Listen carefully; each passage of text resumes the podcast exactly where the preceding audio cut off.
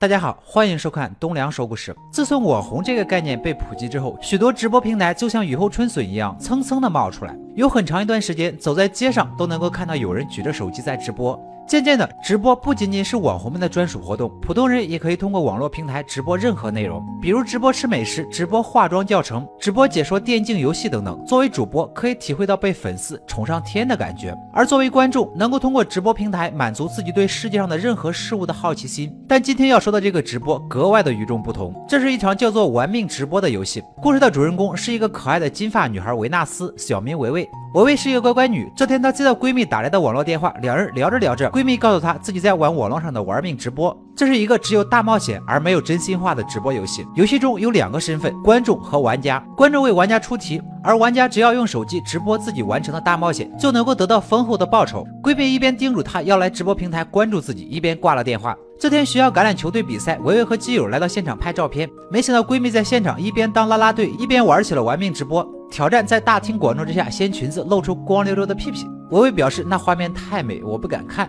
她劝闺蜜不要再玩这种危险的游戏，闺蜜却觉得不以为然，反过来说她太过保守和内向，并且没有经过同意就代替维维去向她喜欢的男生告白，这使得她气愤的离开。俗话说狗急跳墙，猫急上树，维维是个乖乖女，但她被激怒了。于是脑子一热，注册了账号，也参加了玩命直播。维维成为了玩家，并观看了游戏规则。玩家的冒险皆由观众投票，而游戏淘汰玩家的方式只有失败和退出。告密者将会受到惩罚。维维和基友来到系统指定的餐馆，他的第一个挑战是亲吻陌生人五秒钟。他看现场不是油腻的大叔，就是年迈的老爷爷，只好选了一个看书的小哥。内向的维维鼓起勇气吻了小哥五秒钟，收获了他第一份游戏奖励。而小哥也唱了一首歌送给他，完成了挑战任务。两人坐在一起，愉快的聊了会儿天。就在即将说再见的时候，两人同时收到了一起进城的任务。人一旦尝过新鲜感和刺激的感觉，就再也停不下来了。维维也是如此，而他也明白观众们喜欢看这样的情节，于是就骑上了小哥的摩托车，和他一起进了城。另一边，闺蜜也正在挑战，得知维维也成为了玩家，并且人气正在上升中，这使她产生了一丝担忧。维维和小哥在规定的时间内到达城中，两人分别后，维维继续自己的挑战，那就是穿上一条价值不菲的裙子。她来到商店中，店员一脸兴奋地拿来了适合维维的尺码，看样子他也正在关注着直播游戏。维维在规定时间内穿好了衣服，正在镜子前臭美的她再次遇见了小哥。原来小哥也接到了穿上昂贵服饰的挑战，而他的下一个挑战就是为维维挑选一双合适的鞋子。看来观众非常满意这一对儿，变着法子让他们撒狗粮。正在他们满心欢喜试鞋子的时候，一个纹身男偷摸摸的出现了。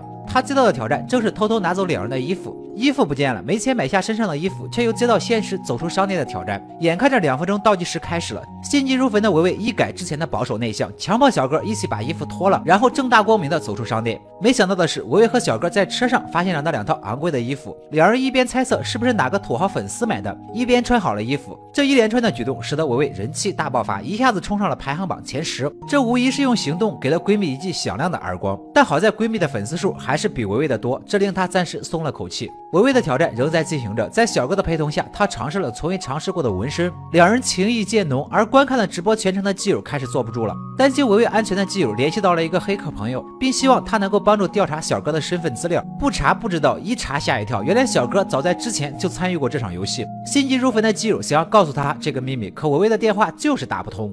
另一边，维维和小哥完成了蒙着眼睛飙车的任务，两人在街边拥吻。闺蜜越看越气，抱怨观众给自己的挑战太简单了。而维维在直播中公开吐槽，使得她彻底愤怒了。她挑战高空走梯子，但是失败了，失去了参与决赛的资格。另一边，期待着两个女孩撕逼的观众让男主带维维去见闺蜜。果不其然，两个女孩一见面就开始互怼。愤怒的维维随即在众目睽睽之下完成了闺蜜没有完成的挑战，登上了排行榜的第一名。同时，两个女生彻底闹翻了。维维知道了小哥接到的挑战正是设法让她和闺蜜碰面，一气之下找到了警察，说明了这个游戏的荒唐之处，希望警方能够叫停这个游戏。然而这并没有什么卵用，维维反而一下子被观众们视为告密者。这下维维要面对的是来自每一个隐藏在身边的观众的惩罚，他遭受到了绑架，奖金也会被收回。但小哥找到了他，并告诉他，只要赢得这场比赛，他就不会受到来自观众的伤害，否则他的家庭和他今后的人生将被这群观众完全掌控，并且无力反抗。意识到事态严重性的维维找到了基友和闺蜜，与闺蜜和好之后，几人制定了应对决赛的计划，开始分头行动。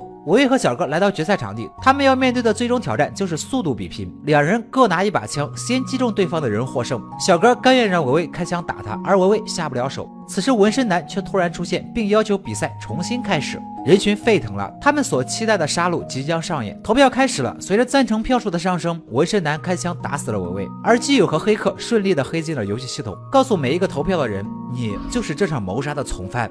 人群渐渐散去，维维倒在小哥怀中，痛苦的小哥拿着枪对准了纹身男。此时维维却突然醒来，原来这一切都是他的计划，为的就是要彻底击溃这个可怕的游戏。故事的最后，两人交换了名字。随着东方发白，两人在共同经历了各种惊心动魄的大冒险之后，终于收获了爱情。看到这些躲在手机屏幕后面投票的观众了吗？其实他们和今天的键盘侠没有什么两样。如果有天你可以在网络上投票决定一个人的生死，那么不论动手杀人的是不是你，一经投票，你都是谋杀的从犯。网络暴力不可怕，可怕的是你加入了暴力的水军，却忘记了自己的罪责。好了，今天的故事就说到这里。喜欢我的朋友记得点赞、评论、关注一下。我们下期再见。